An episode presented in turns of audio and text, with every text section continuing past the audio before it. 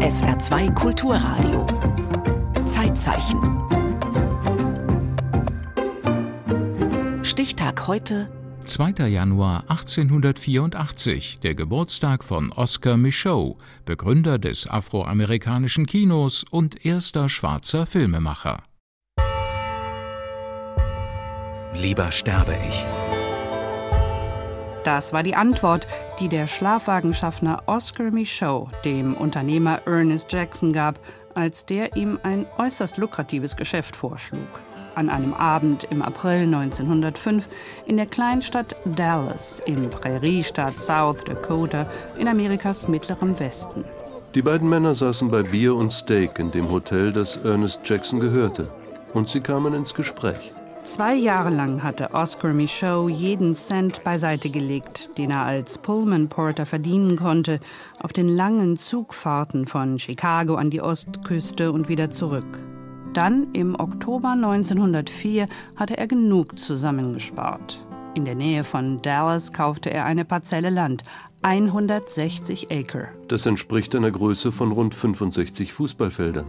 Hier wollte der 21-Jährige sesshaft werden den Boden beackern, Mais, Flachs und Hafer anbauen, ein Blockhaus errichten, vielleicht eine Familie gründen. Ein uramerikanischer Traum.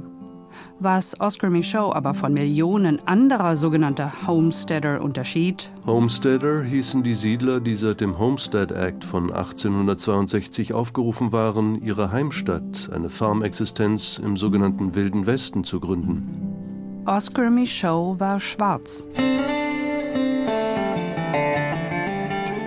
Colored Man Dallas an den farbigen Mann in Dallas. Briefe, die so adressiert waren, sollten Michaud auf seiner Farm später problemlos erreichen. Es gab keine anderen schwarzen Homesteader weit und breit. An jenem Abend im April 1905 ist gerade eben bekannt geworden, dass die neue Eisenbahnlinie gen Westen direkt über Dallas führen wird. Erste Schienen will man schon bald verlegen.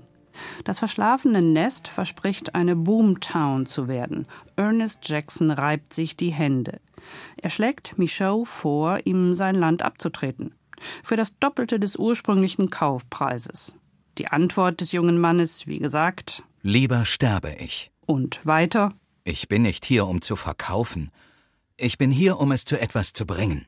Oscar Michaud wird es zu etwas bringen doch ganz anders als damals gedacht. Ein paar Jahre wird er auf seinem Homestead bleiben. Dann geht er weg, um Schriftsteller zu werden und Filmregisseur und Filmproduzent, eine so bedeutende Figur der amerikanischen Filmgeschichte, dass er 1987, über drei Jahrzehnte nach seinem Tod, einen Stern auf dem Hollywood Walk of Fame bekommt. Mit seinen bahnbrechenden Filmen gilt Michaud als erster schwarzer Independent-Filmer und Mitbegründer des afroamerikanischen Kinos, jenseits der damals von Weißen beherrschten Filmindustrie Hollywoods. Eine Art von Berühmtheit ist Michaud schon auf seiner Farm in South Dakota. Er verdient sich den Respekt seiner Nachbarn, weil er nie aufgibt. Nicht, als man dem Neuling lahme Gäule verkauft und sture Esel andreht. Nicht als erst sinnflutartiger Regen, dann brüllende Hitze seine Ernte bedrohen, auch nicht als sein Kind stirbt und seine Frau ihn verlässt, nachdem sie seine Ersparnisse abgeräumt hat. Michaud bleibt entschlossen. I'm here to make good. Ich bin hier, um es zu etwas zu bringen. Die meisten der Nachbarn Michauds sind Einwanderer aus Skandinavien, Russland und Polen, Schottland, viele auch aus Deutschland. Dass der schwarze Homesteader mit ihnen gut auskommt, heißt nicht, dass er dazugehört. Ganz selten einmal wird er von Nachbarn zum Dinner eingeladen.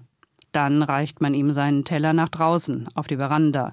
Nie würde er das Wohnhaus eines weißen Farmers betreten. Michaud weiß genau, wo die Grenzen für ihn liegen in der Jim Crow-Gesellschaft mit ihren strengen sozialen Codes und Gesetzen zur Rassentrennung, benannt nach der fiktiven Figur des Jim Crow, einem stereotypen, singenden, tanzenden und dümmlich auftretenden Schwarzen.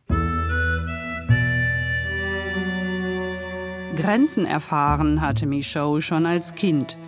Und auch, dass er kämpfen musste, wollte er als eines von zwölf Kindern in einer Familie ehemaliger Sklaven es zu irgendetwas bringen.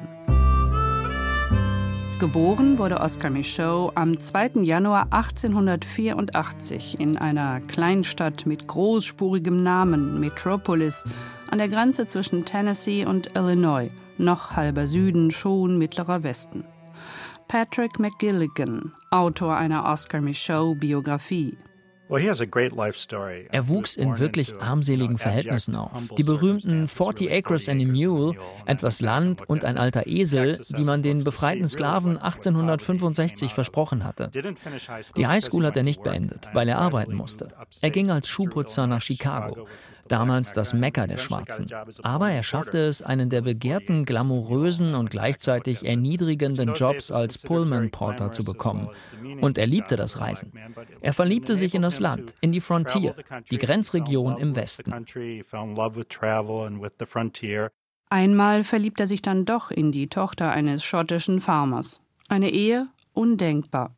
Ein Schwarzer konnte gelyncht werden, hatte er einer weißen Frau auch nur so viel wie hinterhergeschaut. Herbst 1912. Michaud ist allein, einsam, 28 Jahre alt und hat schließlich eine Idee. Er besorgt sich einen dicken Block Papier und eine Handvoll Bleistifte, setzt sich auf den einzigen Stuhl an den kleinen Tisch in seiner Hütte und schreibt. Sein ganzes Leben lang war er ein Denker gewesen lässt er später sein alter Ego in einem seiner Romane zurückblicken. Einer, der radikal dachte und praktisch zugleich. Und genauso jemand, der viel gelesen hatte.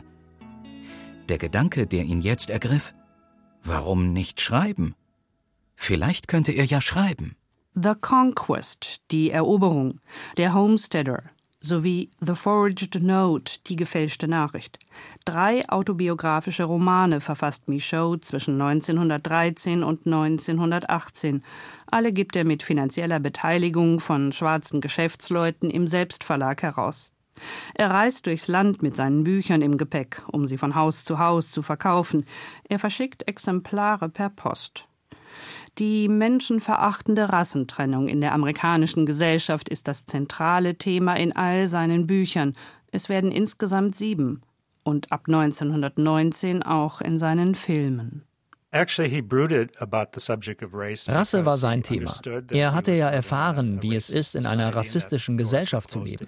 Gleichzeitig glaubte er an die Prinzipien des frühen Bürgerrechtlers Booker T. Washington, nämlich, dass man sein Leben durch harte Arbeit und durch Bildung voranbringen konnte und nicht, indem man sich immer nur beschwerte.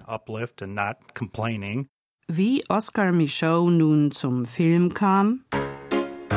Eines Tages klopfte ein schwarzer Briefträger namens George Perry Johnson bei ihm an. Der hatte einen Bruder, Noble Johnson, einen Filmstar. Frustriert darüber, dass Hollywood ihn als Afroamerikaner immer nur in zweitklassigen Rollen besetzte, wollte er eine eigene, unabhängige Filmgesellschaft gründen. Noble Johnsons Briefträgerbruder hatte nun beobachtet, dass Oscar Michaud so viele Bücher per Post verschickte. Vielleicht könnte er ein Drehbuch für einen Film schreiben, der nur mit Schwarzen besetzt wäre? Eine Zusammenarbeit kam am Ende nicht zustande. Aber Michaud war vom Filmbug, dem Filmvirus, infiziert. Es war noch die Stummfilmära. Und Michaud hatte erkannt, dass ein Film eben nicht nur aus bewegten Bildern bestehen musste, in denen grotesk geschminkte schwarze Clowns über ihre eigenen Beine stolperten oder weiße Polizisten schwarzen Halunken eins über den Schädel gaben. Filme konnten eine Geschichte erzählen, seine Geschichte, sein Leben, das von Schwarzen in Amerika. Michauds Filme sollten die ersten sogenannten Race-Films sein, Rassenfilme, wie Amy Gerber-Stroh erklärt, Professorin für Filmgeschichte. Den Begriff Race-Film haben Filmtheoretiker entwickelt, um Filme zu beschreiben, in denen alle Schauspieler schwarz sind und genauso die Produzenten, die Geldgeber. Vor allem aber Afroamerikaner werden in diesen Race-Films in einem besseren Licht präsentiert, als das damals in Hollywood üblich war. Michauds Filme zählten zu den ersten der Filmgeschichte, die soziale Ungerechtigkeit anprangerten. Sie handelten von den Lynchmorden, von all den Schrecken der Jim Crow-Gesellschaft. Michaud war sehr mutig und ging viele Risiken ein, als er diese Themen auf die Leinwand brachte. Viele seiner Filme wurden verboten, weil sie den Weißen solche Angst einjagten. 1919 schrieb Michaud sein erstes Drehbuch. Vorlage war sein autobiografischer Roman über das Leben auf der Prärie, The Homesteader. Michaud führte Regie, er produzierte den Stummfilm und er organisierte den Vertrieb. Es gab Kinos nur für das schwarze Publikum, meist schäbige Räumlichkeiten. Die Besitzer waren stets Weiße. Aufsehen über die afroamerikanische Community hinaus erregte Michaud 1925 mit dem Stummfilm Within Our Gates. Innerhalb unserer Schranken, so lässt sich der Titel übersetzen. Es war Oscar Michauds kritische Antwort auf den Blockbuster der Zeit, Birth of a Nation von 1915, gedreht nach dem Ku Klux Klan verherrlichenden Bestseller The Klansman des Autors Thomas Dixon. Wie prägend dieser rassistische Gewalt gegen Schwarze feiernde Film für das nationale Selbstbild Amerikas wurde, kann gar nicht überschätzt werden, sagt der Historiker Vincent Brown von der Harvard University. Denn Amerika war damals auf dem Weg zu einer Kinonation. Das Kino ist so wichtig für die populäre Kultur Amerikas. Das große Spektakel. Leute gehen ins Kino, um ihre Ängste und Fantasien verwirklicht zu sehen. Das Kino ist auch der Ort, wo sie Geschichte lernen. Und Birth of a Nation war der wichtigste Film des frühen Kinos. Der Film zeigt unsere Geschichte. Es geht um den Bürgerkrieg, um die Rekonstruktion und die Nation, die Geburt der Nation, angeblich aus dem Geist weißer Überlegenheit. Am Schicksal einer schwarzen Familie zeigt Michaud in Within Our Gates, was Rassismus mit den Menschen macht. Er zeigt die Brutalität von Lynchmorden auf die Absurdität der Klassifizierung von Menschen nach Hautfarbe, die Ungerechtigkeit der Segregation, die Gewalt gegen schwarze Frauen. Michauds Film durfte in vielen Städten nicht vorgeführt werden, aus Angst, er könnte Rassenunruhen provozieren. Birth of a Nation dagegen wurde als erster Film der Geschichte im Weißen Haus gezeigt. In geradezu atemberaubendem Tempo produzierte Michaud in drei Jahrzehnten einen Film nach dem anderen, ab 1931 auch Tonfilme. 1951 starb Oscar Michaud, Pionier im Wilden Westen und Pionier des afroamerikanischen Kinos. Auf seinem Grabstein steht A Man Ahead of His Time, ein Mann, der seiner Zeit voraus war. Manche seiner Filme sind erhalten, oft unvollständig oder beschädigt, viele leider verschollen. Immer wieder mal werden Filmrollen in Archiven entdeckt. Einige haben Künstler und Filmhistoriker im Laufe der Zeit restauriert. Sie werden heute auf Indie-Filmfestivals und in Kinos abseits des Mainstream gezeigt. Filmhistorikerin Amy Gerbestrow. Michauds Filme sind außerordentlich wichtig heute. Wir haben mehr als 40 Filme von ihm, die wir uns ansehen können. Sie zeigen uns, was es bedeutete, zu seiner Zeit Afroamerikaner zu sein. Wir können aus ihnen so viel über die Geschichte des Rassismus in diesem Land lernen. Ich sage den Leuten immer, schaut sie euch an. Sie sind ein so wichtiges Zeugnis.